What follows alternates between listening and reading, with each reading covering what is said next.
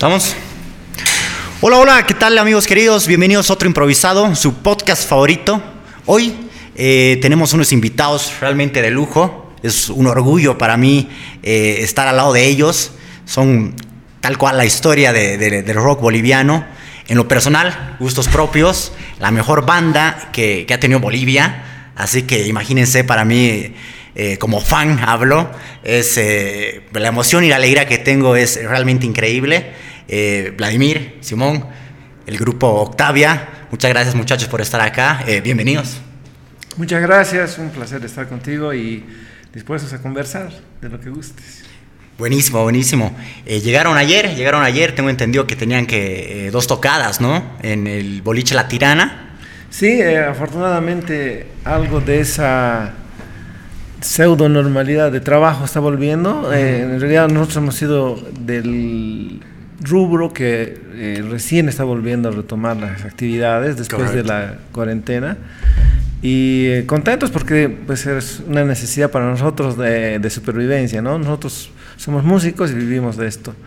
Y eh, pues eh, se ha dado la oportunidad de que estemos en La Tirana y Olé, acá en Cochabamba, a la cual agradecemos siempre eh, la posibilidad, ¿no? Que cubriendo todos los requisitos que ahora están impuestos por las autoridades de aforos, eh, la mitad del aforo, digamos, está autorizado y en los horarios, con todas las medidas de, seguridad, eh, bioseguridad, así es que eh, nos interesa también recargar eso porque es eh, importante mencionarlo, ¿no? Claro, claro, hay que tener todas las medidas, ¿no? Ya para comenzar, pero sí, como tú decías, Simón, pucha, ustedes han sufrido realmente lo que ha sido la pandemia, pero sobre todo capaz eh, multiplicado por, por números, ¿no? Ya que su rubro tal cual se, se debe a la gente y ha sido complicado.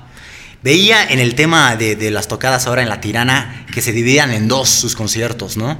Uno, bueno, que tocaron ayer, que era el acústico, ¿verdad? Ajá. Y hoy día tienen el electrónico. El show normal, El digamos. show ¿no? normal. Es un show normal Ah, de, donde ya no es acústico. Evidentemente se ha preparado un show especial para la ocasión porque también nos interesa un poco eh, mejorar la oferta que, que tenía el grupo, ¿no? Ya. Eh, normalmente no lo hacíamos, un acústico es una cosa muy especial, cuesta mucho trabajo montarlo, pero ya eh, es la tercera ciudad en la que estamos haciendo esta presentación acústica. Estuvimos en Oruro, en La Paz y ahora acá en Cochabamba. Eh, y ha, ha tenido un éxito importante porque digamos que no eh, es tan alocada la situación como normalmente es un show de Octavia, ¿no? Un acústico Claro. tratamos de que se apañe un poquito a la gente, ¿no? Y de preferencias, eh, Simón, ¿cuál, ¿cuál les gusta más? O... Bueno, cada, cada ciudad es linda para tocar. Siempre pensamos que Cochabamba es una ciudad especial para nosotros porque gran parte de nuestra carrera la hemos hecho acá, en Cochabamba, pero no desmerecemos los públicos de todas las- ciudades de Bolivia, cada una tiene su encanto, eh, entonces eh, estamos contentos con haber retornado más o menos a, la- a- una frecuencia de tocadas, pero eh, la pandemia ha modificado muchas perspectivas. De hecho, las fechas ya no las tienes tan cerradas porque no sabes cuándo puede las autoridades pueden volver a cerrar los boliches, así que estamos casi programando semana a semana lo que se pueda. Eh, y por supuesto que Cochabamba tiene un lugar especial para nosotros, o sea, intenta- intentamos, la gente nos está pidiendo que toquemos mucho en Cochabamba, pero mientras la situación eh, esté como Amerita, está, ¿no? todavía, sí, todavía lo estamos haciendo en el tiempo que se puede, por eso que estamos empezando a tocar muy temprano, ayer hemos terminado 10 y cuarto de la noche, Claro. ¿no? Cuando antes empezábamos a veces A 12 las y 10 media. y terminaban No, todos, 12 y media, medianoche. t- Siempre claro. hemos empezado a tocar y terminar tipo 3 de la mañana. Entonces es, es un tema un poco, un poco extraño, pero, pero no por eso eh, la gente sale, digamos, descontenta, ¿no? Sino Claro, que ya se creo está que es un- acomodando el horario, ¿no? Es una manera, creo, también de ayudar a que la gente un poco se, se, se distraiga, deje, deje de lado el agobio que ha significado estar y seguir, seguimos todavía con el tema de la pandemia, ¿no? Vladi, ahorita comentabas el tema de- de- del público. Eh, nosotros en este programa, eh, la verdad que han venido artistas eh, eh, experimentados acá en Cochabamba, como también jóvenes eh, que están comenzando con el tema musical con mucho talento. Y un tema que siempre tocamos es eh, el público cochabambino. Porque bueno, nosotros mismos es como que, que sabemos que el público cochabambino, o así lo, lo, derivamos, es un poco complicado. Es como que siempre es muy exigente o nada le, le, le termina de satisfacer. No sé si ustedes como, como paseños ven ese, esa diferencia o, o dicen realmente el público cochala es capaz diferente.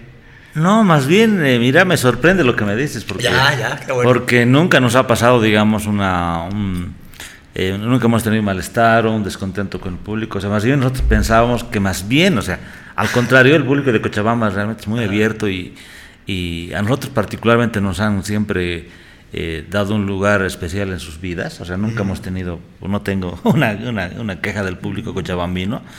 Y, yo diría más bien que el público cochabambino en los últimos 15 años ha ido creciendo muchísimo. La, yo diría que Cochabamba quizá es el lugar donde más movida cultural hay, más que en La Paz inclusive. Sí, ha Sí, crecido sí. bastante. ¿no? Entonces, el eh, eso me- te muestra un poco la otra cara del, digamos, de la moneda, ¿no? Y que el público sí va, sí asiste, sí está pendiente de, de la, la movida cultural y sobre todo nocturna, ¿no? Yo creo que el gran ganador acá, creo que es Cochabamba, o sea, de lejos de, a otras ciudades, ¿no? O sea, mismo Santa Cruz tienen otra, otro tipo, digamos, de, de movida, pero así una movida que en la cual nosotros participamos, ¿no? De, tocar tan frecuentemente, lo hacemos más en, en Cochabamba que en La Paz y en Santa Cruz. Sí, la verdad que acá en Cochabamba, eso hablábamos igual en los anteriores programas, eh, ha habido un crecimiento de igual del apoyo nacional en los artistas. Es como que varios eh, boliches, discotecas eh, apoyan ya ahora bastante a los artistas, como que toquen el fin de semana, cosa que antes no había mucha Es rotación. que creo que además el público lo pide, ¿no? Es decir, si, si el público no estuviera contento con o acostumbrado a ver una banda en vivo, cual fuese, cual estilo fuese, no habría la demanda, pero Claro, aquí sí hay. no O sea, sí, sí, todos los, todos los lugares donde hay alguna movida tienen casi como un requisito ahora tener a alguien tocando en vivo. Grande, chico, mediano, como fuese, pero eso ya se ha vuelto una, una cosa muy, muy enraizada en Cochabamba. Correcto, correcto. Muchachos, eh, ¿cuánto tiempo de trayectoria van? Como Octavia, como también eh, anteriores grupos, sé que estaban con, con Coda 3, antes eran Coda 3, y antes tenían otro, las- los comienzos, ¿no? Bueno, vamos a cumplir este año 33 años. ¡Wow! Realmente. Una eh, vida. Una vida. Entera. Eh, con Octavia creo que son, desde el 96 ahora serían como 27, veintitantos, ¿no? 20, 27, 28. 28 años, digamos, más o menos. Eh, que es la, digamos, la parte seria de- de- del trabajo profesional del grupo, ¿no? Pero eh, 33 años que pues no parecen tantos, ¿no? Cuando los miras desde ahora. Y porque siempre tenemos algo que hacer, siempre hay... eh, lo, que, lo que, el fenómeno que vemos nosotros es la renovación de nuestro público, constantemente. Entonces, imagínate que hemos comenzado con gente de nuestra generación, Sí. que ahora ya ni idea de salir, ¿me entiendes? Peor ahora, mucho más.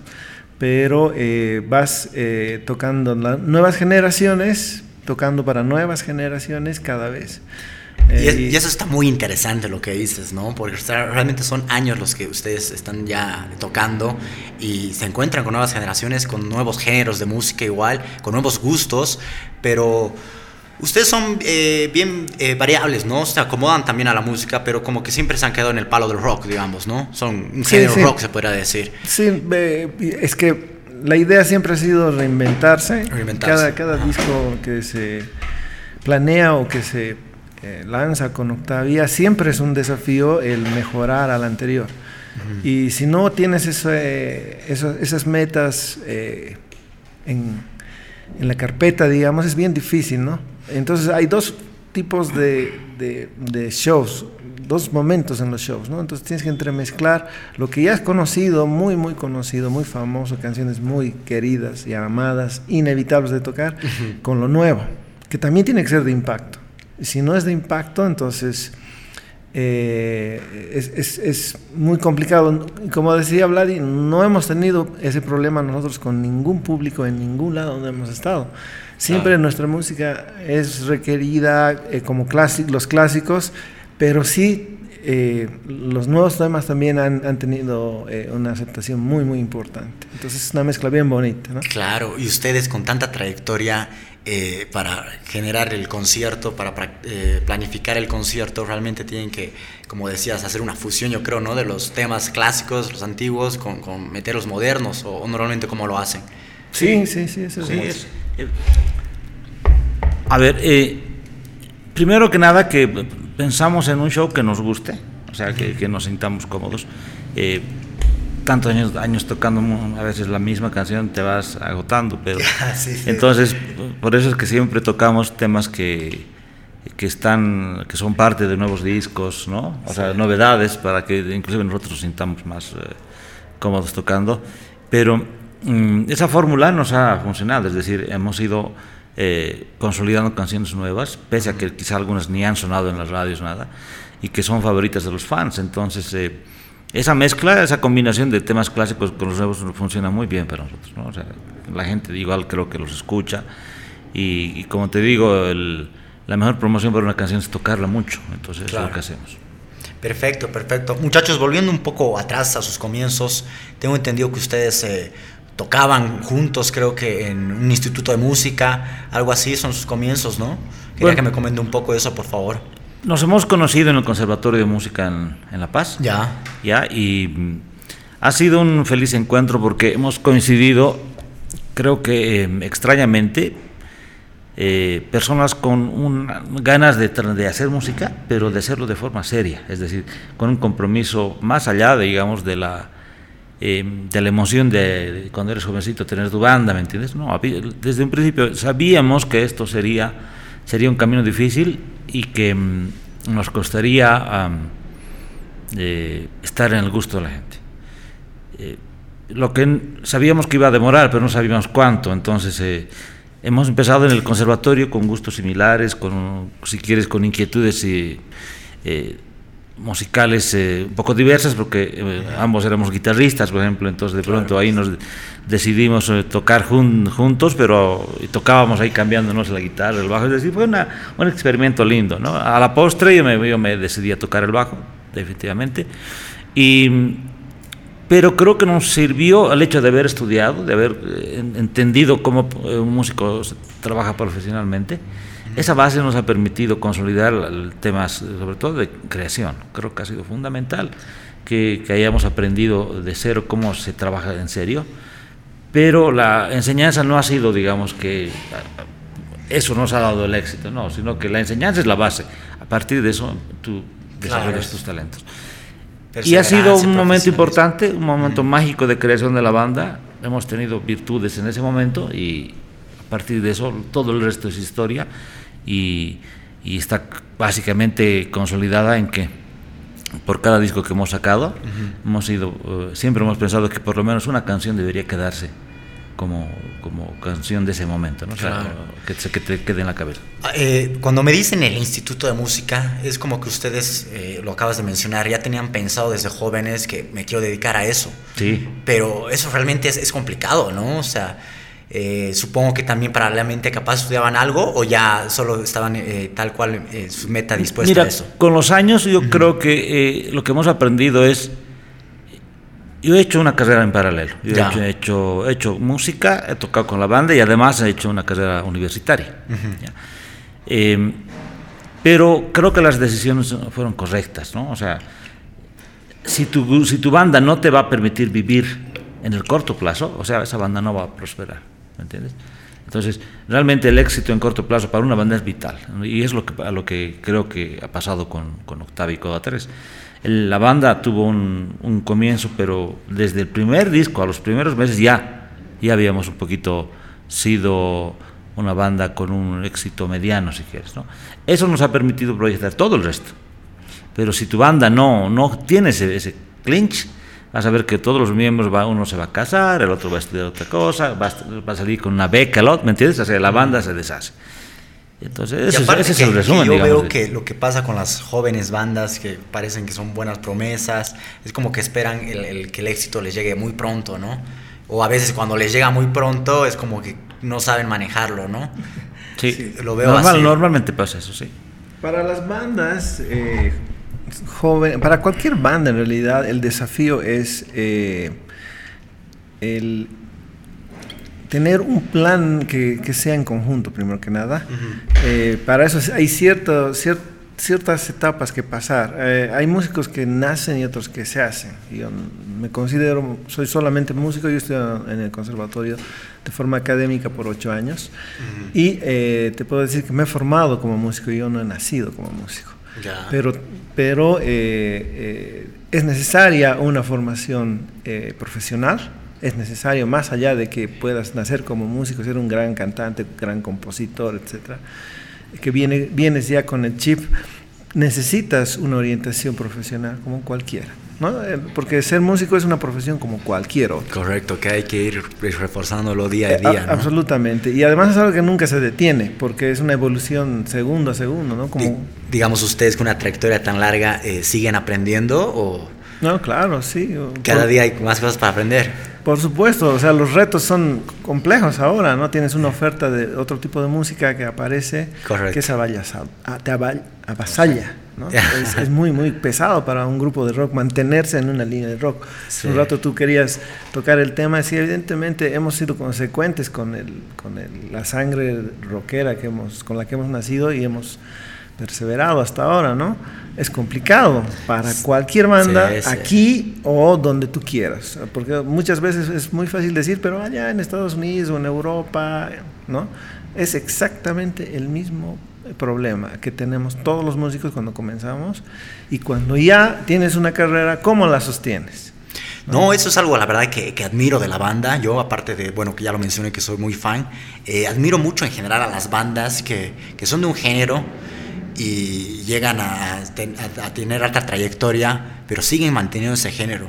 Lo veo más que todo complicado, ¿no? Es, Porque eh, también admiro la otra parte de artistas que, que, cambian de género y bueno, también es el mercado, lo hacen para generar más eh, plata, por así decirlo. Y está bien, ¿no? Porque también cambiar de género es, es algo interesante y algo admirable, se podría decir.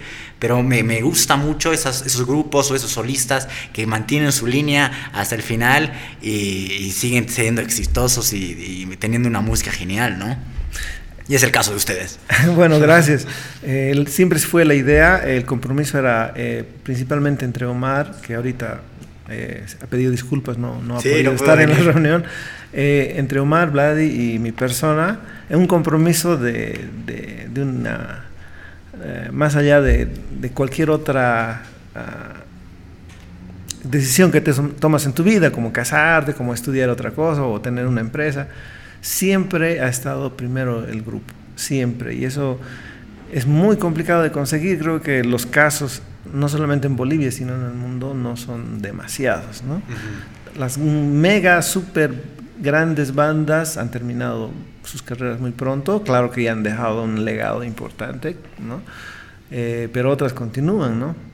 Y eh, haciendo un paralelismo con esas historias, una vez dijimos que nos encantaría ser como los Rolling Stones, ¿no? Claro. Hasta donde el cuerpo te dé. Ah, genial, pero dos, dos, dos, temas quiero tocar de lo que acabas de decir, Simón. Primero es, eh, eh, hablabas de, de, bueno, de los integrantes de la banda, cómo tantos años siendo el, eh, Octavia, cómo es la relación entre ustedes debe ser cansador a ratos, cada persona es diferente, tiene su personalidad distinta, ustedes ya se deben conocer y la cual es más eh, introvertido, extrovertido, pero realmente debe ser una montaña rusa, ¿no? Y manejarlo debe tener sus, problemas también, ¿no? De rato en rato. Bueno, a ver, yo aquí voy a decir una de frase. Ya, ya, genial. bueno, es complicado, pero es más complicado estar, digamos, con, con si te casas, digamos, ¿no? O sea, es más, la relación con Octavia, de verdad es una relación sincera, de palabra, ¿ya? Eh, más fuerte que un matrimonio inclusive, yo te diría. De hecho, creo que el compromiso, el compromiso, ¿me entiendes? Mucho más. más serio, ¿me entiendes? Entonces, porque eh, yo me he divorciado, o sea, ya estamos por la segunda nosotros, ¿no? Pero no con la banda, ¿me entiendes? O sea, el, compromiso viene de por otro lado.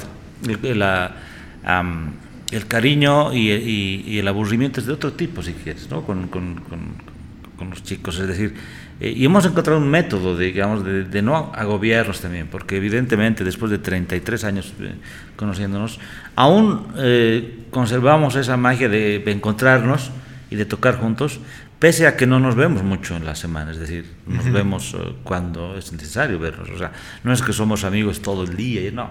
Claro. Nosotros más bien somos, eh, hemos encontrado una fórmula justamente para evitar el, el- el- el- ¿no? el- el- el agotamiento. Claro, usted ya es algo más Pero profesional. no, o sea, ¿no? lo que, lo que eh, el eh, elemento que nos une es la música, porque la música siempre ha estado antes de cualquier otro interés.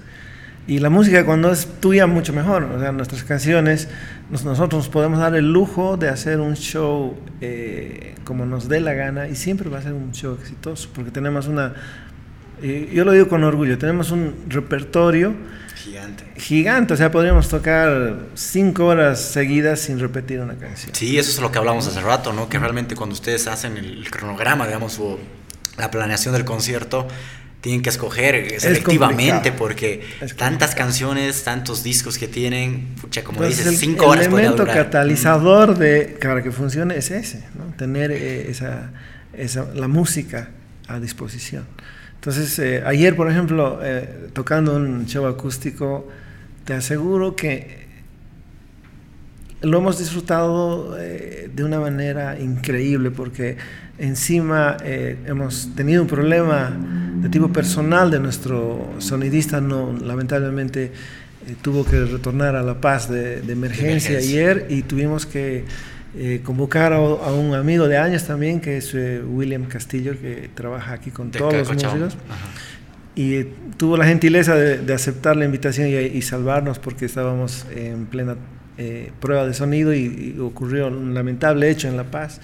Lamentablemente falleció la mamá de nuestro sonidista, tuvo pena. que retornar, pero, o sea, siempre estamos eh, tratando de, eh, de que no se falle, no se falle al público, ¿no? Ujú. Lo hicimos así y yo he quedado tan satisfecho anoche con, con la calidad del trabajo que, que se ha hecho, cómo hemos tocado, porque pese a cualquier ah, eh, problema que se presente como el de ayer, eh, siempre tiene que prevalecer la música, ¿no? La música y nuestro público, que, que es a los que nos debemos, ¿no? Eh, cualquier cosa que pase tras bambalinas no le va a interesar a nuestro público. Correcto. ¿no? Entonces hay que cumplir siempre con, con- con ese compromiso. Y ahí se ve hartísimo el profesionalismo, ¿no? Y como dices, el, el amor a la música que, que tienen, ¿no?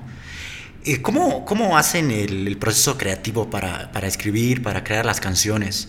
Supongo que son todos los que alguna vez han escrito alguna que otra canción, ¿no? ¿O hay alguno que específicamente es el que crea las cancio- canciones? Así como tienes eh, beneficios, tienes responsabilidades. Cada uno en el grupo tiene sus responsabilidades. Ya. Lo que hacemos para, eh, al comenzar un nuevo proyecto, un nuevo disco, es juntar la mayor cantidad de canciones, que la mayoría la hacemos Vladimir y yo, y la parte que le corresponde, digamos, en responsabilidad a Omar, es traer la, la melodía y la letra Ah, de esas canciones. Y así hemos trabajado y la fórmula nos ha funcionado durante, son ya eh, como 12 discos de estudio que tenemos, ¿no? Sí. Eh, que son, si tú calculas un promedio de 10 canciones, son más de 120 canciones eh, hasta la fecha, ¿no? Entonces, eh, hago un promedio, así, a, a- a ojo de buen claro, cubero, de ¿no? buen cubero. Tremendo, es hartísimo. ¿Y cuál es eh, la inspiración? Yo creo que, bueno, eh, debe ser por épocas, por etapas, por procesos que Claro, pasan claro. personalmente, ¿no? Sí, o, tienen... Que te conteste aquí el A ver. corazón del... El corazón ¿eh? roto. El corazón roto. Son diversas, eh, diversos motivos, pero en mi caso particular, normalmente yo compongo cuando las cosas no están bien, digamos, ¿no? Eso me motiva un poco a, a- a ser creativo. O sea, ha sido más creativo cuando más jodido he estado, si quieres. Tal cual. Eh, y eso puede suceder por diversos motivos, familiares, de pareja, lo que quieras, ¿ya? Pero creo que eso que a mí me cataliza. Eh, hace poco he averiguado que, al- que a nuestro cantante también, pese a que lo niega en público, pero creo que o sea, hay catalizadores de todo tipo. Sin embargo, por ejemplo, yo eh, en esta pandemia no he podido hacer nada. Es decir, me he dado cuenta que la preocupación, o sea, el estar así Encerrado, tensionado, ajá. encerrado, o no me ha llevado a nada. Es decir, no, no, no, no podía, sim- simplemente no me nacía. Entonces, eh, ese es un descubrimiento nuevo que tengo, que, o sea, que la extrema preocupación de salud, lo que fuese, me inhibe totalmente proceso creativo. Sí, no, no podía, simplemente no podía. Me sentaba, quería hacer algo, pero la situación era tan, es todavía tan, tan difícil que, que no lo veo bien complicado. Pero los motivos de creación son esos, son diversos, son varios, las fórmulas son diversas, una de la, la que te ha contado Simón de ellos es una de ellas, pero hay cierta libertad. De pronto, a veces Omar viene con una canción en su cabeza y tenemos que descifrar qué cosa quería o qué es lo que tiene en su cabeza, ¿me entiendes? Porque él, él es un raro cantante que solo canta, o sea, no, no toca otro instrumento. Entonces, de ahí la, la, dificultad de saber qué tiene en su cabeza. Entonces, y así, o sea, nos vamos complementando, somos como una especie de. Eh, como un robot, ¿no? Donde uno es la cabeza, otro es el brazo. Entonces, la verdad que eh, la virtud de Octavia es justamente el trabajo en equipo. Me ha gustado mucho, Vladi, lo que has dicho. Eh, ya lo hemos hablado acá alguna vez, lo, hemos mencionado como creatividad versus tristeza.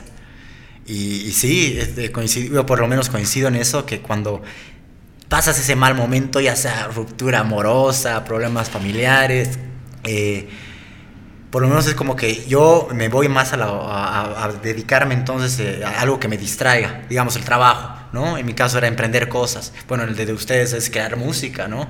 Y es como que surge más cuando estás en esos momentos de, de crisis, ¿no? De, no tan estable, quizás, ¿no? Sí, y a veces es inconsciente también. O sea, yo un montón de veces le, le contaba a Simón y, en alguna entrevista que yo me sueño con música. O sea, estoy durmiendo y es como si escuchara en mi sueño un soundtrack, me despierto y la canto, la grabo en mi teléfono. ¿Entiendes? Pero eso no pasa cualquier rato, pasa justamente cuando, cuando estás, con, estás con tu cabeza en, mil, en mil cosas, sobre todo cosas que te, que te, que te mantienen muy abajo, es donde ahí te vuelves más creativo, creo. Tal cual, tal cual. Buenísimo. Eh, ahora mencionabas a, Omar, que es un cantante raro que solo canta, ¿no? Eh, alguna vez creo que en una entrevista escuché que, que, él fue el último en entrar a la banda, ¿no? Que creo que lo encontraron en, un poco rara la historia. Más que último, sino que entró creo que en el momento preciso. Ya. Porque evidentemente él, él entra a los meses de haber creado la banda. O sea, ponte cuánto, será a los seis meses de haber creado la banda por ahí cinco, ¿me, entiendes? Hemos, hicimos un primer experimento con la banda y cantaba nuestro baterista. Ya. ¿Ya? Eh, Jerry Bretel, y él era el cantante, entonces un, dijo, un día dijo, ¿sabes qué? No, no quiero cantar, simplemente no, o sea, no es lo mío, pese a que cantaba bien, según cantaba bien, y se puso a hacer, y nos dejó sin vocalista de la noche a la mañana. Y Omar apareció como caído del cielo y, y ahí empezamos, ¿me entiendes? Es decir, Omar entra tarde, pero no entra, digamos, fuera del, del momento importante del nacimiento de la banda. Sí, pero esa anécdota es una de las mejores que te puedo contar eh, rápidamente porque cuando salió ese primer vocalista hicimos un casting, cosa que ya no se hace mucho, por lo menos yo no me entero que se formen bandas con un llamado público, ¿no? Nosotros hicimos un llamado público y vinieron como más de 10 personas hacerse, a, hacer el casting. Y estaba Omar presente y con él escuchábamos a todos. Pero estaba de asistente, Omar. O sea, Omar no era parte de la banda, era un fan del grupo que le gustaba estar ahí porque le gustaba la música, ¿no? Y estaba ahí calladito, como es él, ¿no? A un ladito, no decía ni miau. Claro. Pero coincidentemente, eh, él estaba saliendo de colegio, imagínate qué edad, 17 años. Eh, y necesitaba un examen de música para pasar eh, de curso. Y en ese momento parte del grupo era Ricardo Sasaki, que era el tecladista, era, eh, era el tecladista de Octavia, de Coda 3. Él le ayudó y fue a, dar su examen cantando un par de canciones de los Beatles. Ah, y Omar cantaba muy bien. Luego, em, cuando pasaron los 10 o más eh, postulantes y no había ninguno. Uh, yo, yo recuerdo que Omar cantaba, entonces le digo, no, vos no cantas, no quieres cantar algo. ¿Por qué no pruebas? ¿Por qué no pruebas? Y lo increíble es que aceptó uno, pero con una condición, que nadie lo viera. y se metió en una esquina del cuarto donde la puerta del, de la sala se, cerraba hacia adentro, pero quedaba un triángulo. súper tímido, súper Súper tímido. Y cantó y ya no, ahí dijimos, no. es él. Es este, este es el men. Qué suerte, qué suerte, es un momento mágico, ¿no? Es Oye, un- sí, realmente la historia de, de película, ¿no? Me- que, que sea un fan que esté ahí, que lo- seguramente los admiraba, les gustaba la música y, y se motivaba al verlos ustedes y, y se le dio, se le Sí, dio el, sí. el- Y ahí le cambiamos el destino de su vida, yo creo. ¿no? tal cual. ¿no? Porque quizá ahí nosotros mismos también por- probablemente no hubiéramos podido conseguir a nadie que tenga esa calidad de cantante que hasta el día de hoy es Omar. Encima, que tenga el don de ser un músico sin saber tocar na- nada, eh, tener ese don creativo, ¿no? Porque Ese Tom, realmente, ¿no? así, es- así por así, eso no es normal encontrar, ¿no? Eso, esa era la época de Coda 3. Sí. Que Coda 3, bueno, fue, fue un boom. Fue un boom. ¿Cuántos años habrá sido? ¿Tre- ¿Seis años? creo? Ocho. Ocho ¿Ocho años? Eh, que bueno, fue el comienzo, digamos, del rock. No sé si esa época ustedes eh, en Bolivia, sobre todo, se motivaban por algún grupo o se inspiraban por algún grupo, seguían sus pasos. Claro, claro, o sea, nosotros, nuestras influencias del momento era pues todo lo que 80. Eh, todo lo que es 80, ¿no? Todo el New Age, el eh, punk, eh, esos grupos que, digamos, no eran lo, lo que venía siendo el heavy metal, que era lo más fuerte Lo que más había pesado. en esa época, ¿no? Nosotros queríamos salir de eso porque había un montón de bandas de heavy metal en nuestra época, un montón. Todas tocaban lo mismo, pu- puros covers de Iron Maiden, Judas Priest, eh, eh, qué sé yo, ¿no? Y ustedes igual han comenzado con covers, Sí. supongo, ¿no? Claro, pero... De hecho, yo he tenido unas dos bandas antes Metaleras, de metaleras, sí, metaleras. tocábamos así rock- Pesado. rock, pesado y claro, y, y- he sido parte, digamos, de las bandas estas que te, que te digo, ¿no? O sea, que todo el mundo pichanguea, o sea, nadie lo toma en serio, lo único que tomaba en serio era yo, ¿me entiendes? De todo esto y, y- y- y era evidente que eso era un fracaso, ¿no? O sea, esas bandas de prueba que he tenido, todas estaban predestinadas a fracasar, entonces em, creo que ha sido mágico el momento que hemos empezado. Hemos nacido en el momento adecuado, en el lugar adecuado. ¿Entiendes? O sea, ha sido, ha sido como una especie de una, una cosa mágica porque, eh, como te digo, hemos empezado y, toda la historia se ha abierto, todo el camino se ha allanado para, para todo lo que hemos venido. Claro, me pongo a pensar, digamos, como dices, los primeros covers que han debido estar un buen tiempo a puro cover, después los primeros eh, invitaciones que han tenido a tocar en conciertos pe- pequeños, en, en bolichitos pequeños, que seguramente no les pagaban al principio. No, no había boliches.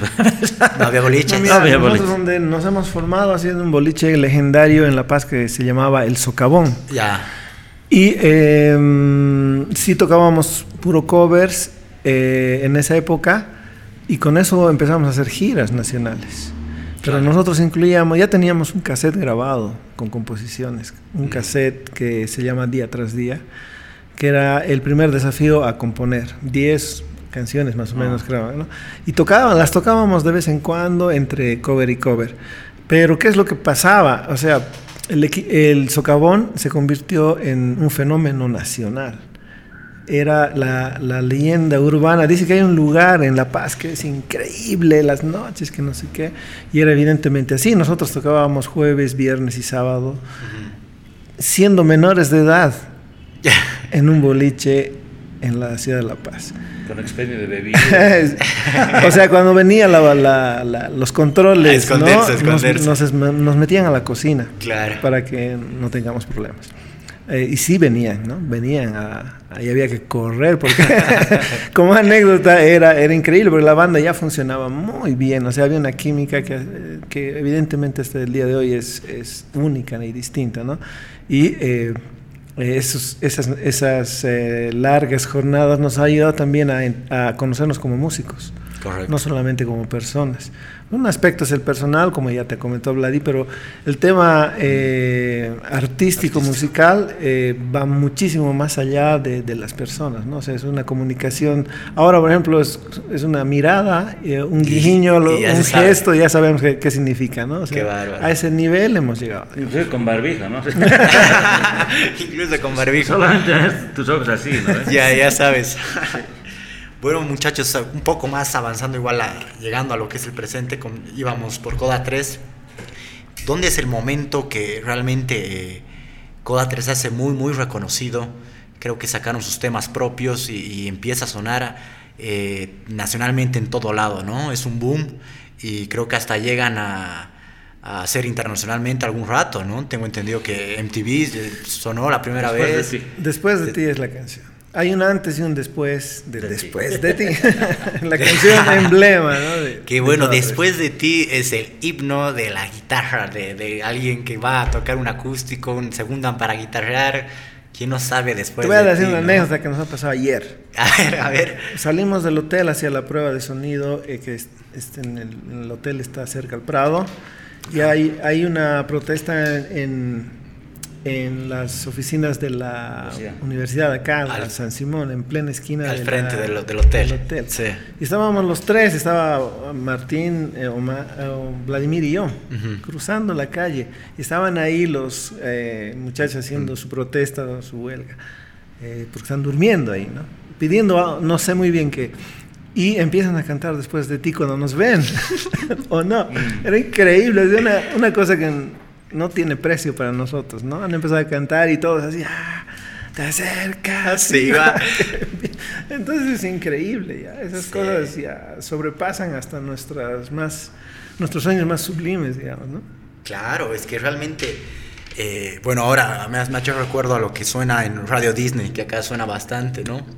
Que su- te hacen una propaganda que es eh, eh, Radio Disney, eh, las, los máximos clásicos y canciones, canciones de tres minutos, pero también hay canciones de toda la vida, ¿no? Es como que le dan esa fuerza a los que son hits totales. Y Claro. bueno, como ustedes dicen, después de ti creo que ha marcado un antes y después. Eh, pero también hace rato mencionaba Simón que hay temas que es como que ya les cansa un poco capaz tocarlos. No sé si ese está entre No, esos. no, no, jamás. Jamás. Seríamos unos mal agradecidos, Malagradecidos. si, si diríamos algo así de, de semejante canción o de otras que son infaltables en los shows. ¿no? Pero eh, jamás, no, no, no, todo lo contrario. Pese a que es una canción muy eh, sencilla, es una melodía fácil, es, es está todo tan... Ha salido además de una manera muy mágica en un ensayo con el grupo cuando empezó a tocar y, y nos gustó de entrada que esta- lo que estaba sonando y afortunadamente la pudimos grabar. Ahí nació. ¿Cómo se grabó Yanni? Pero antes no había ni- no, teníamos un porta Ah, estudio portaestudio. que grabábamos los ensayos. Y alguien ya te llevó la letra, la, la, la, la- La el canción salió, se compuso tal cual la escuchas. Todos tocamos el mismo tema y, él- y Omar cantó esa melodía, sin la letra, por supuesto. Pero la canción nació enterita, así, en una, De una. de una. Es un momento mágico. Mágico. Claro. O sea, no te puedo decir, el compositor es tal, eh, Omar, Simón, no. Tocamos juntos algo y estaba grabado. Y al, eh, a- al saber que habíamos hecho algo especial, escuchamos y decimos, no, esto hay que trabajar. Y, y además lo escuchamos después de días, ni siquiera ese rato. A ver, Pero y ahí fue todo. pero la grabamos en estudio, la, la producimos, la versión que todos conocen, la de Coda 3, y llegado el momento de incluir las canciones, porque grabas un cúmulo de canciones y de ahí escoges un- una lista cuál entra, cuál no, es la primera en salir. Después de ti decidimos no, No incluirla. No, la, la, la apartaron. La apartamos nosotros por nuestro, nuestra inexperiencia, Ya. nuestro eh, ego de músicos principiantes, pen- pensando que lo sabíamos todo, que lo teníamos todo calculado y pensado fríamente, y no era así. Y ahí surge un personaje muy importante en, en- en- en la vida del grupo, que es eh, el productor ejecutivo ayer de Discolandia, eh, que se llama Negro Gutiérrez. El Negro Gutiérrez, que es el que ha hecho un sello de rock boliviano y nos invita a formar parte. Y era su canción favorita. Y, y venía y nos rogaba, por favor. Y ustedes, pero Por Simón, favor, ¿por qué la apartaron? tema. No entiendo. La veían Precisamente porque era una canción demasiado sencilla. sencilla, la veían como Sí, muy como que, sencilla, ah, capaz. que, eh, en esa época que estábamos estudiando música ahí en el conservatorio, que estábamos eh, plagados de acordes complejos, ¿no? de, de- de formas hasta jazzísticas, etcétera. Esta canción realmente era muy simple, era muy trivial. Decíamos, no, o sea, no, es una, una canción demasiado básica, ¿sí? no, no, o sea, no nos llenaba como músicos en ese momento, ¿me entiendes? Por eso dijimos, Claro. no, la saquemos del álbum porque tenemos canciones más trabajadas. Claro. Entonces, y ahí fue cuando el, el productor nos dice, no, pues esta es la canción de la Es, vida. es- es el éxito. No, eso no, por favor, se incluye. Es decir, nos obligó prácticamente que incluyésemos la canción tiene pues una historia muy especial desde el inicio, como te estoy contando esa canción, porque también cuando la estábamos grabando en el estudio, venían muchos músicos ¿no? a, escuchar, porque todos decían, hay una banda, hay una banda, y todos, todos hablaban en el medio de, de, nosotros. Y vino eh, Adrián Barrenechea, que es un gran compositor boliviano, sí. y justo cuando estábamos grabando esta canción, después de ti. Ya. Y él, y él dijo, yo me acuerdo, dijo, qué canción más hermosa. ¿A quién se le ha ocurrido? Nosotros, eh, sí, no, Seguía como sencillo. qué, increíble esa canción, esa canción es increíble, sí. Mm, sí, digamos, ¿no? Sigamos grabando otras cosas. Primer, segundo dato, ¿no? Tercer dato, ya el disco estaba incluido. Y yo recuerdo perfectamente el día que decidimos tocarla por primera vez. Y lo hicimos en el socavón, temerosos, timoratos, amateurs, changos, y dijimos, ya, toquemos, toquemos. Y yo llevé, tenía unas amigas, las, las, invité para que escuchen y me digan qué pensaban. Y tocamos la canción y él, esa noche fue así, la primera, que, el estreno de la canción, ya a la gente le gustó. Y todas mis amigas que fueron, que ahora son unas señoras, se acuerdan de eso porque estuvieron en esa, esa canción es increíble. Es pura magia. Claro, la verdad que, que, sí, es un temón, es un éxito y me gusta lo que han dicho, que serían unos malagradecidos si dijeran que se cansan de esa canción, porque es, es un antes y un después, ¿no? Y como les decía, esa canción es la que llegó primera vez en MTV, ¿no? Sí. sí que eso, cuéntenme por favor, ha debido ser algo eh, realmente importante y realmente sorpresivo. Para nosotros ha sido como ir al mundial, ¿no? comparado con el fútbol, ¿no? Mm. Eh, y ha sido absolutamente difícil y complicado, porque había que mandar un video que me merezca la pena que sea, que sea visto. Y nosotros eh, con ese reto habíamos preparado un videoclip, que es el que todo el mundo lo conoce, filmado en el lago Titicaca, y alquilamos, me acuerdo, un barco para ir fuimos cerca de 50 personas en este barco, que además justamente es un catamarán, un barco, un catamarán gigante que, que, que, se dio la posibilidad de que nos lleve y, hicimos todo el viaje. Todo, o sea, la producción del video fue bien compleja, eh, con una buena canción, se manda a, a, MTV en Estados Unidos y nos tienen rebotando por meses y, lograr a que el productor de, de, MTV haya visto la canción y haya dicho me gusta, pasemos la canción, ha sido una locura. Entonces el logro ha sido enorme en ese momento y fue eh, eh, en su momento la cosa más importante que nos ha podido pasar a Octavia. ¿no? Y creo que esa emoción también la hemos pasado a la gente, es decir, el público se acuerda de MTV por, esa, o sea, por ese logro de un grupo boliviano, porque habíamos, eh, nos había visto el mundo Latinoamérica sobre todo, por primera vez en un género que no conocía que era el rock. Entonces, eh, una cosa alucinante que hoy por supuesto ya no tiene ningún sentido, ¿no? Con el YouTube y con todo lo demás eso ya es una cosa loquísima, pero en su momento fue algo increíble. De hecho, nos dijeron sale el lunes a las 10 de la noche y no pasaron el lunes, pasaron el martes. ¿Me entiendes? Entonces, o sea, nos quedamos frustrados y no sé qué, no sé cuánto, pero hubo un momento que sí lo pasaron y empezaron a repetirlo, fue la cosa más alucinante. Y creo que además eso fue el gatillo que nos ha permitido después eh, estar eh, eh, invitados por, por, Sony Music. Claro, era el boom del rock latino. en Argentina tenían muchos artistas, en México surgían Café Tacuba, todos de nuestra generación, la misma época que nosotros. Y estaban todos los países menos Bolivia.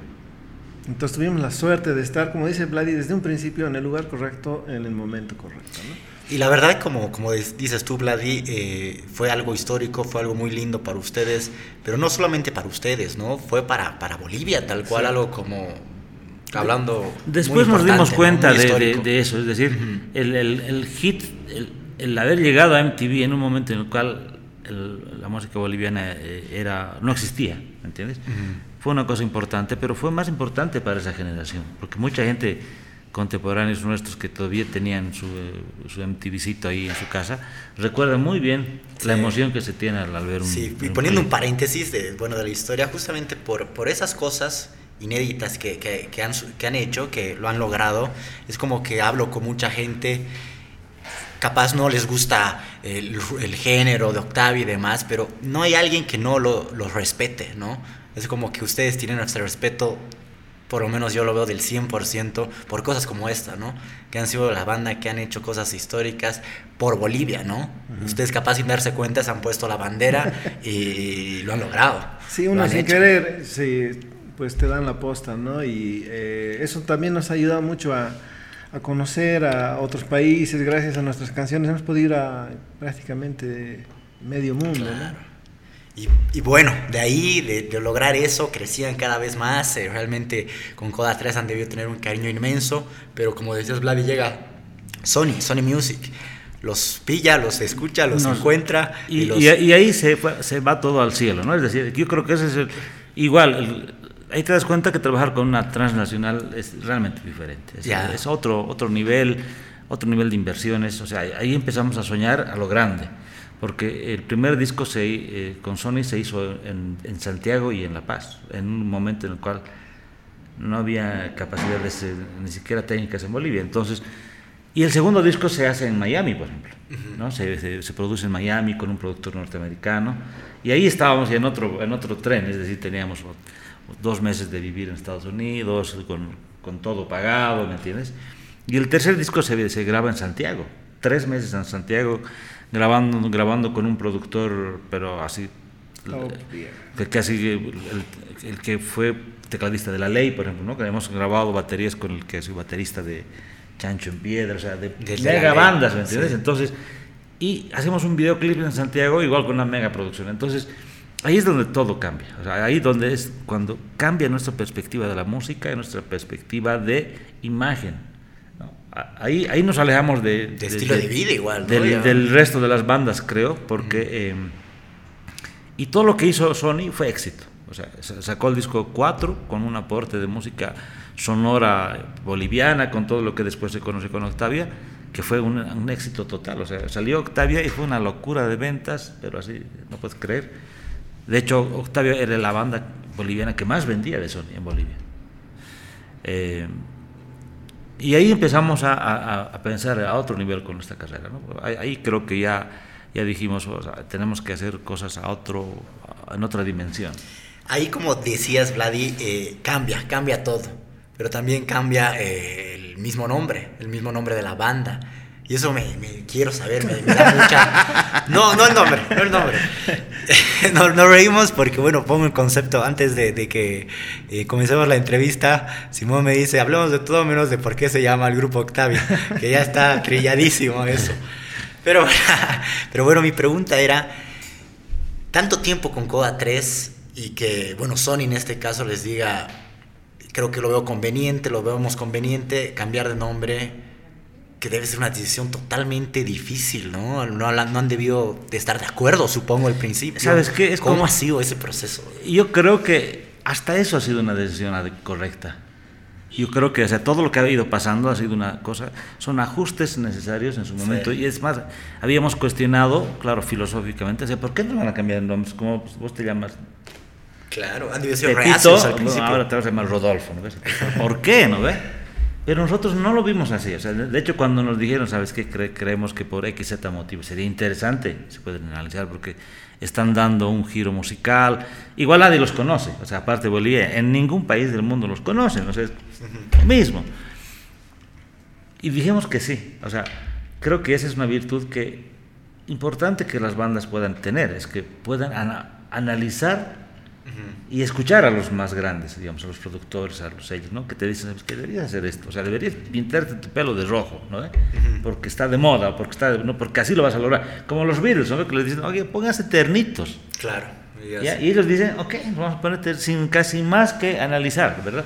Algo parecido pasó con, con, con el nombre y con todo lo demás, y creo que fue atinado porque a nivel de marketing, a nivel de permanencia, de, el nombre Octavia es más fuerte que fuerte, sí, fue o sea, la gente se acuerda así del nombre. Y a Coda 3 ya era como que. No, no, sé, o sea, yo nunca me, nunca me terminó de, así, de, de, de enamorar del nombre, ah. pero Octavio sí. Octavio sí es un nombre que suena bonito. Más potente, más potente. y, por, y tiene toda una, una, una, magia de cambio por detrás, así que creo que esa, esa ha sido una decisión también correctamente tomada. Y digamos, si eh, ponemos a los dos lados, Coda 3 y Octavia, ¿cuál sería la diferencia entre los dos grupos? Es, ¿Hay la- alguna? es como en algún momento nos han preguntado lo mismo y decimos, es la misma chola con, con otra pollera. sí. Bueno, esa analogía es un poco guachafa, pero eh, el- la esencia siempre está. O sea, si seguimos tocando canciones como Después de ti o Verdades Inéditas, Trátame Bien, que son de Coda 3, han perseverado en el tiempo, Claro. ¿no? Eh, el legado de Coda 3 persiste, lo único que cambiado es el nombre Bueno, del sí, grupo. ¿no? es. Fue más una estrategia entonces, ¿no? Una Sí, estrategia. fí- fíjate que marketing. hoy hemos sacado el disco La teoría del pistolero solitario. Correcto. Y, el, y el, el gran dato a tomar a considerar en este álbum es que no usamos ya instrumentos nativos en este disco, ni uno. Ya. Porque eh, a lo largo de los años nos hemos dado cuenta que Octavia, Ujú. Le quitas las zampoñas, es lo mismo a Octavia. O sea, no, no es que el, el éxito de Octavia está- había estado en las zampoñas. ¿Me entiendes? No, no, en realidad no es así, sino que el éxito es la música. Por eso es que cuando tocamos ahora los, los temas exitosos de este disco, la gente nunca nos ha reclamado que por qué no hay genas, que por qué Claro, no hay- ¿no? Porque este tema de los instrumentos nativos nace justamente con el cambio de nombre de Octavia, ¿no? Eh, y, y también fue algo, creo que fue muy, muy aceptado. Creo que Sony supongo que les, les planteó un poco la idea porque lo quería llevar internacionalmente. Y Sí, obviamente sí. con la fuerza de la, la ampolla, el palo de lluvia, que en- Sí. en, canciones eh, también las clásicas suena bastante, ¿no? Eso y es un sonido muy, muy interesante. Ajayu, por ejemplo, Ajayu es una canción que tiene un sonido melancólico por el, el quenacho que se utiliza, ¿no? Claro. Hoy tocamos sin quenacho la canción y la verdad que nadie se ha quejado. Lo que, muestra, quenacho, lo que muestra, digamos, esa etapa era lo correcto también, como decía Vladi, la decisión de incluirlos ha sido una buena decisión. Era un momento eh, crucial históricamente. eh, eh, el- Bolivia estaba en época de cambios, había una apertura a la música en todo sentido. Pero también eh, es un recurso que tenía un límite, un tiempo límite ¿no? de, de- de vigencia, digamos. Y eh, mm, porque ya son muchos discos donde tenías que incluir, ya nos sentíamos muy forzados a meter siempre Sí, instrumentos o ritmos bolivianos, cuando en realidad la música evoluciona, siempre, tiene que evolucionar siempre. ¿no? Entonces, Sin ir lejos, posteriormente, creo que discos después eh, van un poco más a lo electrónico, ¿no? O Sí. mez- mezclan harto ese sonido capaz, todo tipo de experimentos que quedó igual genial. ¿no? que, Sí. se, que se han hecho. De hecho, hemos- La, noche, ¿no? Des- La noche y, y Redención, por ejemplo, que Redención. es un fragmento de una de un, de un canto. de un canto potosino, ¿me entiendes? Es un Sí. realmente, verdaderamente es un, un- un- es un, un fragmento que lo hemos vuelto loco, se, que ha hecho- se ha hecho una canción encima de, esa de eso, ¿me entiendes? O sea, hemos exper- experimentado muchísimo, o sea, siempre la banda ha sido una banda tecnológicamente avanzada, si quieres. Ujú. El, el primer disco que hemos hecho ha sido el- este, este cassette del año 89. Ya había sido grabado con secuenciadores que ni habían en Bolivia. Y cuando hacemos el Verdades Inéditas y el 2387, que son discos viejos, eh, grabamos con la última tecnología en Bolivia de una forma tan bizarra, ¿no? Ujú.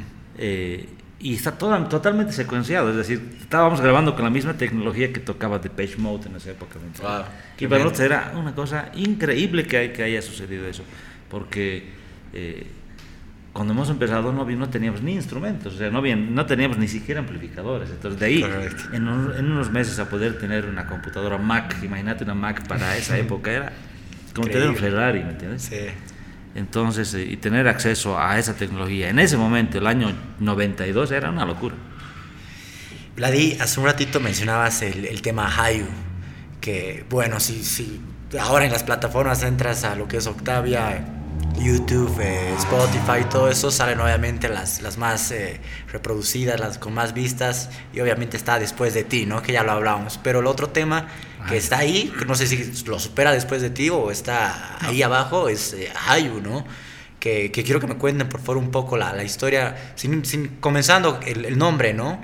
Hayu en, en quechua, ¿verdad? Sí, alma significa.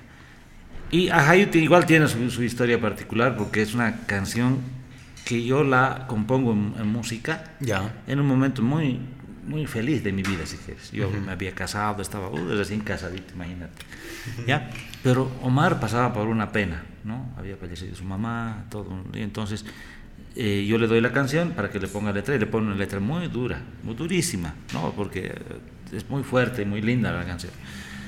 Y, la canción, eh, hasta el día de hoy todavía tiene esa, ¿no? O sea, sí tiene una fuerza de que haber capturado momentos de ese, de, ese, de ese tiempo de nuestras vidas, pero también de todas las personas. Es decir, ¿quién no ha sufrido una pérdida? ¿Quién no ha sufrido por algo? ¿Me entiendes? Entonces la gente, al escuchar la canción, se sienten así como que transportados ese momento. No, las ves llorar. no, es que es realmente muy emotivo. Cuando tocamos ahí ves mucha gente llorar de verdad, o sea, y eso es eh, conmovedor y eh, un artista mucho más porque somos mucho más sensibles a esos sentimientos, ¿no? Entonces ves, y es increíble y estás tratando de disimular, ¿no? Claro, porque, porque, con mucha los emoción, años mucha es la emoción, entonces lograr capturar ese momento, ese tiempo en una canción es mágico. Ahora que, que lo mencionas, eh, dices, ¿no? Que, la canción se crea siempre con, ese, con esa idea de lo que estás pasando por el momento. Digamos, en tu caso era más que todo felicidad, sí, capaz del de Omar eh, no tanto, era lo contrario. Posteriormente, ya pasando los años, la canción sigue vigente, sigue viva. Eh, ¿La escuchas diferente? ¿La escuchan diferente? Es como que ahora te, te, te, lleva a otros sentimientos, a otro momento. No, es una foto, un retrato de es, es, como viajar en el tiempo. Es volver a ese tiempo. Sí, o sea, la magia de la música creo que captura el tiempo. Sí, eso es genial. O sea, puedes inclusive sentir lo mismo, hasta oler. Mucha gente me dice, yo cuando escucho una canción hasta vuelo. Wow. Vuelo. Mm. Por eso es que cuando, eh, y hay una parte de, de Hayuk que dice, aún vuelo a ti. O sea, realmente es increíble. O sea, cómo con una canción puedes oler algo fuera de este mundo, ¿me entiendes? Es, increíble.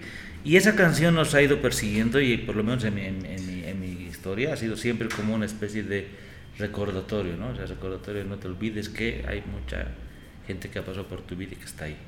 Wow, tremendo. Está. Tremendo. Sí, sí, me gusta eso. Eso es la magia de la música, ¿no? Que te transporta a, lugares, eh, pucha, que, que, has vivido, que has sentido y que, que, son fuertes, ¿no? Sí. Genial. En el tema de, de Octavia, muchachos, eh, también creo que llegaron a hacer cosas muy importantes, aparte de los reconocimientos que, que mismo Bolivia le, les ha brindado. Eh, sé que llevaron a, o bueno, fueron invitados a un concierto en Colombia, que es de los más reconocidos, ¿no? Eh, el nombre es... Rock al Parque. Rock al Parque. Quiero que me comenten eso igual porque es, es, algo muy importante, como, como hablábamos hace rato de MTV, para la historia de Bolivia también, ¿no? No solo para ustedes, sino para nosotros los fans. Es bien raro, pero mm, el festival sigue existiendo. eh, Lastimosamente, pese a que nos invitaron en su momento y fue una invitación increíble a un mega concierto multitudinario, gigantesco en Colombia, no se ha vuelto a invitar a otra banda boliviana. Entonces, por una parte, qué linda experiencia, pero por otra, qué pena que no haya invitado a más bandas bolivianas, porque van de todo lado, de Bolivia. Entonces, eh, linda experiencia y bueno, eh, todo pasó en su momento porque además, ¿qué, o sea, ¿cuál fue la magia de ese concierto? Y es que CNN se fija en nosotros y nos hacen una, una nota. Como por primera vez un grupo boliviano, justamente. sino que llamaron, atentos a que en Bolivia está pasando algo musical fuerte. O sea, ese era un poco el contexto, ¿me entiendes? O sea, Bolivia está presente en el festival más grande con esta banda. O sea, ah. escúchenla.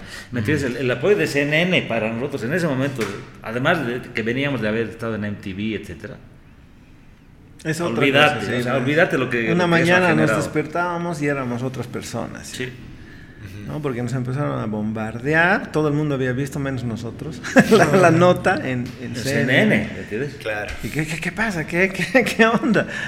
Y era que nos llamaban de todos los canales, de todas las radios, de todos los medios para que contemos qué habíamos hecho en Colombia, porque salió en... Nada más que era el único grupo con reportaje del festival. o, sea, o sea, ya estaban, estaban los mega gigantes, los pesados, estaban todos.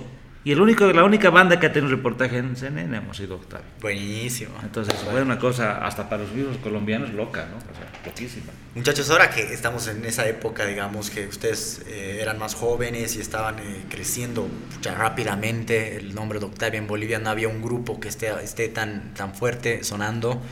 eh, que quiero saber cómo lo manejaban en el sentido de que, pucha, es como que la gente lo dice, esos rockstars se creen así, no sé si ustedes lo veían así, capaz se les subía capaz el humo, el, ego, o cómo lo manejaban. Sí, justamente ha pasado eso y es una...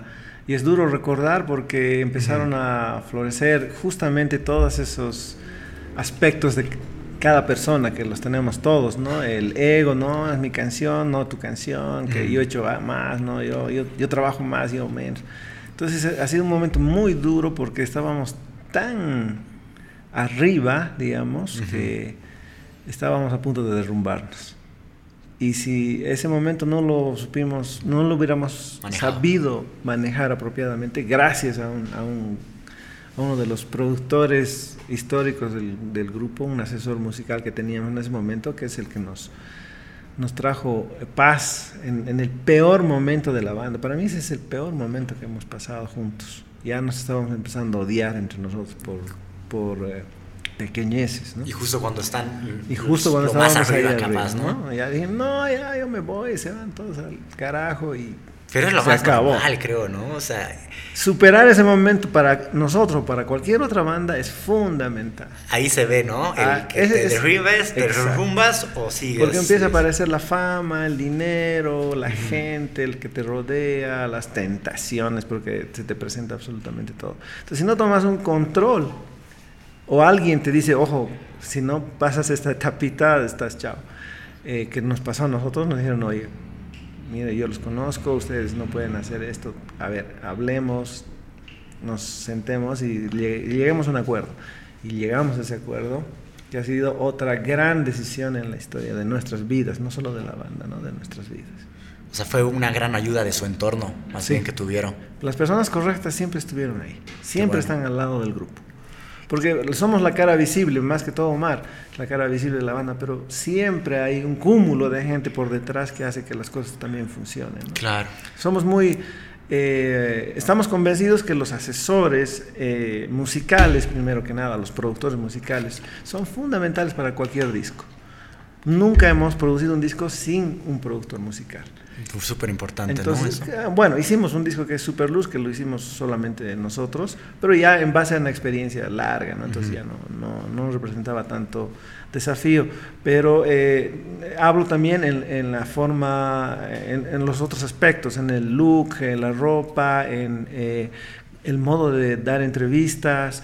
Todo eso ha sido también muy, muy bien planificado en el tiempo. Es, es, es, es bueno mencionarlo porque Claro. las bandas nuevas tienen que saber que es un asunto a tomar en cuenta, ¿no? Si quieres también tener un, un, un impacto con la gente, porque todo lo que nosotros decíamos en su momento y decimos ahora también tiene un impacto.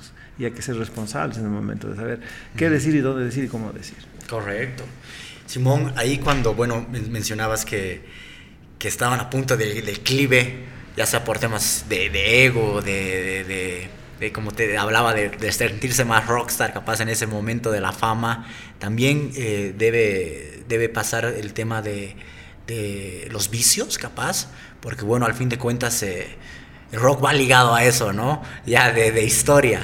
Mira, el rock sí es más visible, Ajá. simplemente porque las tentaciones o eh, los gustos todos los tenemos a disposición, hagas lo que hagas, solo que los músicos somos mucho más visibles porque todas eh, las miradas están sobre nosotros. Entonces, si nosotros cometemos un error haciendo cualquier cosa, que pasó también, pasó muchas cosas en esa época, teníamos todo a disposición a pedir de, de boca y eh, hasta el día de hoy eh, me siento particularmente orgulloso de nunca haber participado de una cosa así.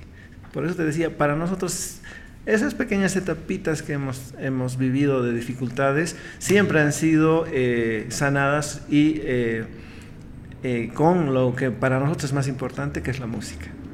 ¿no? La fama, ya después dices, ya no me interesa, pero si tienes una buena canción, eso es muchísimo más importante que cualquier otra cosa. Y eso nos ayudó mucho en toda nuestra carrera. Esa es la, la clave en realidad. Claro, yo digamos los veo ya eh, como una banda totalmente madura, ¿no? Que ya pasó esa época justamente de, de, de- de- de la fama y demás. Y es como que ahora los veo muy profesionales, ¿no? En todo sentido. Eh, y ahora, hace rato mencionabas que se imaginan como los Rolling Stones tocando hasta, hasta donde el cuerpo dé, ¿no? Así es. Esa es la idea, esa es la idea que tiene ahora Octavia. Acaban de, bueno, me mencionaban el di- disco que acaban de sacar, que, que el nombre es, eh, la, La teoría del pistolero solitario. el nombre está súper bueno, ¿no? A ver, comentame por qué el nombre. Eh, bueno, es una- un tema que te llama a, a repensar todo lo que ves, ¿no? O sea, no todo lo que ves es cierto y a veces eso, si, si es una afirmación, puede ser una media afirmación, ¿no? Eh, por eso que es una teoría de, si quieres, de, de una perspectiva de vida. ¿No? Es una- un nombre que te va siempre a llamar la atención y te va a preguntar por qué. Sí, De- sí, de- tal cual. Qué raro. Y las canciones igual tienen un sentido un poquito más, eh, si quieres, filosóficas a, a todo nivel. Eh, y, y- bueno, o sea, básicamente para no complicar más la, explicación, es, es esa la esencia de, este disco, es esa una esencia que estamos viviendo hoy como músicos, estamos en otra etapa, creo, como tú dices, estamos en otro momento de, nuestras vidas, estamos eh, con otra mirada y además madurando a mil por hora con, con nuestra dura realidad hoy, ¿no? La pandemia y todo esto que nos, ha traído muchas, mucho conflicto, pero principalmente eh, los músicos, nuestro sector muy jodido Correcto. por la temática. Del, del- de este disco nuevo que pueden hablar, algún tema en particular, algo para...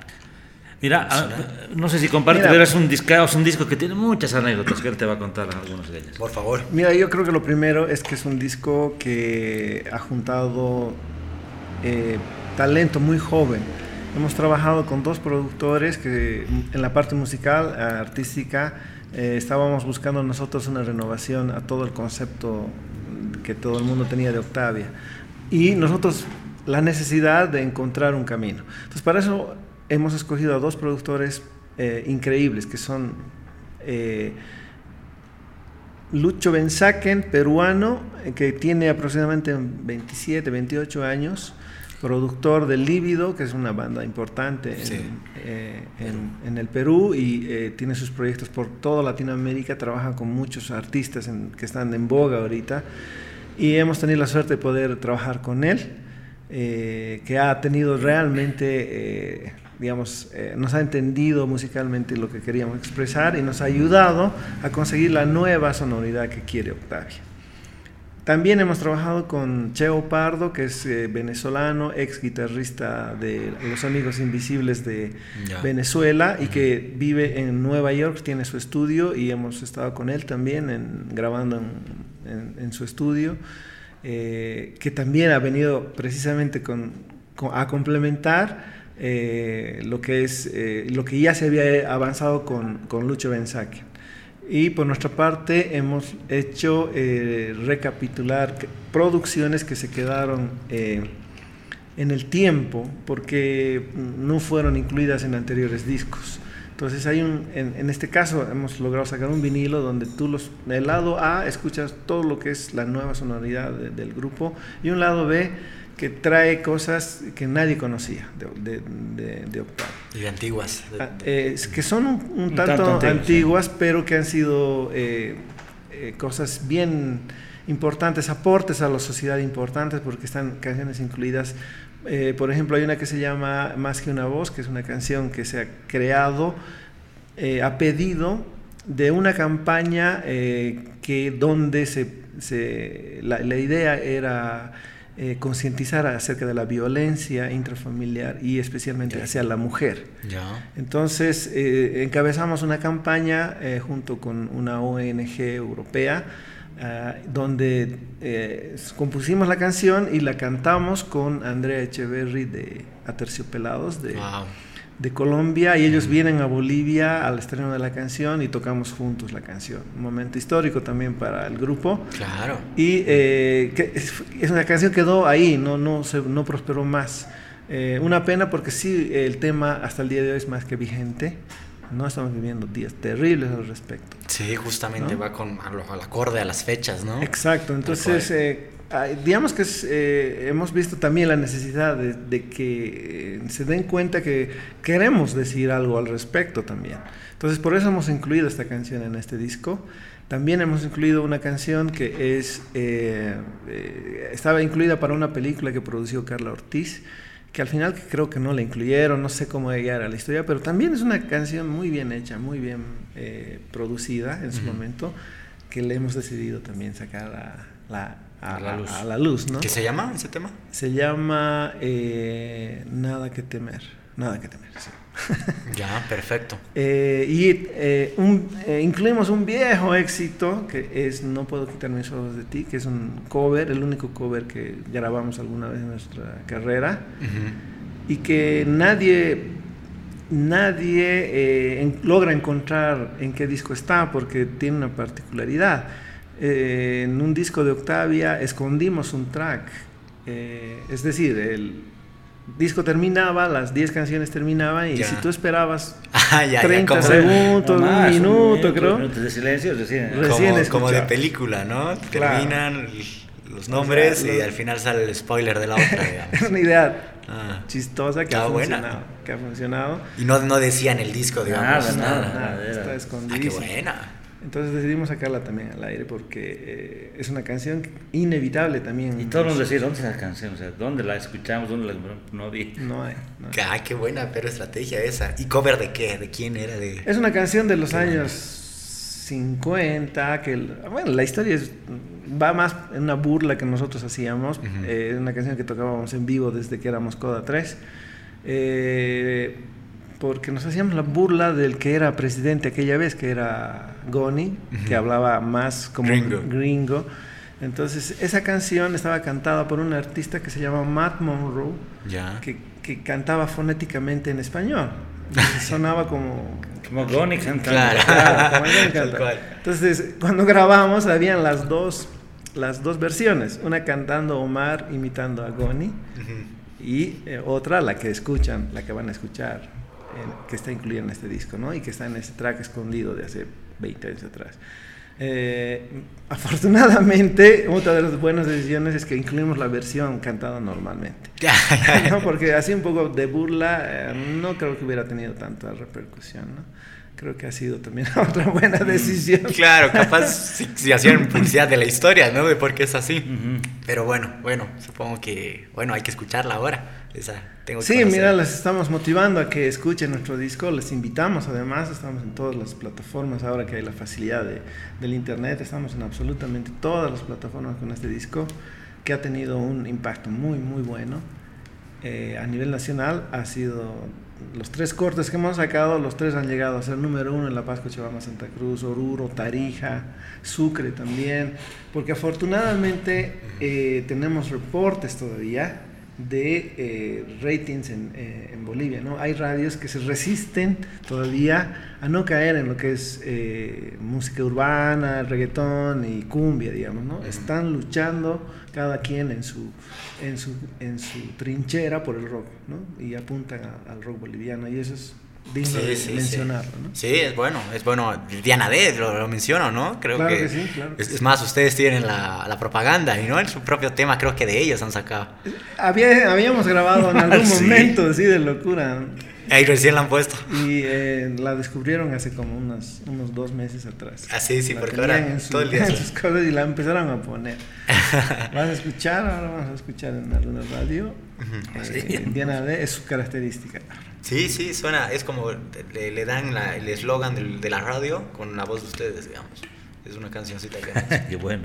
Bueno, muchachos, eh, ha pasado la, la, horita volando, o la horita y un poco más, así que solo queda agradecerlos. Gracias por, en serio, por la humildad y la buena onda de, venirse acá un ratito a, charlar, a contar un poco su trayectoria y a contar un poco también de, de la nueva música que están haciendo. Espero que hoy día la, la rompan, como, como es de costumbre en el show que tienen. Y nuevamente gracias. No sé si quieren, por favor, dar un mensaje, sobre todo, supongo, a los jóvenes, a, los jóvenes que quieren dedicarse a este rubro, que a veces lo ven difícil. Han pasado mucha gente, como les comentaba por acá, con la idea de que, uy, no sé si dedicarse a la música es, es lo mejor. Eh, lo ven como un camino muy difícil, pero ustedes son un ejemplo, un ejemplo nacional que, que se puede y se, se, puede todavía. Ustedes tienen se, seguro mucho más por dar y, y, bueno, no sé qué tienen. Por favor, mm, reverendo. Bueno, creo que los que han visto la entrevista entera van a encontrar enseñanzas en todo lo que hemos vivido, es decir, eh, creo que más que eso, nada, motivar a la gente a que, a que luchen por sus sueños, por su música. No es fácil, pero no es imposible. Así que gracias por el tiempo. Hasta la, hasta la próxima. Listo, gracias muchachos. Gracias. Chao, chao, hasta el próximo.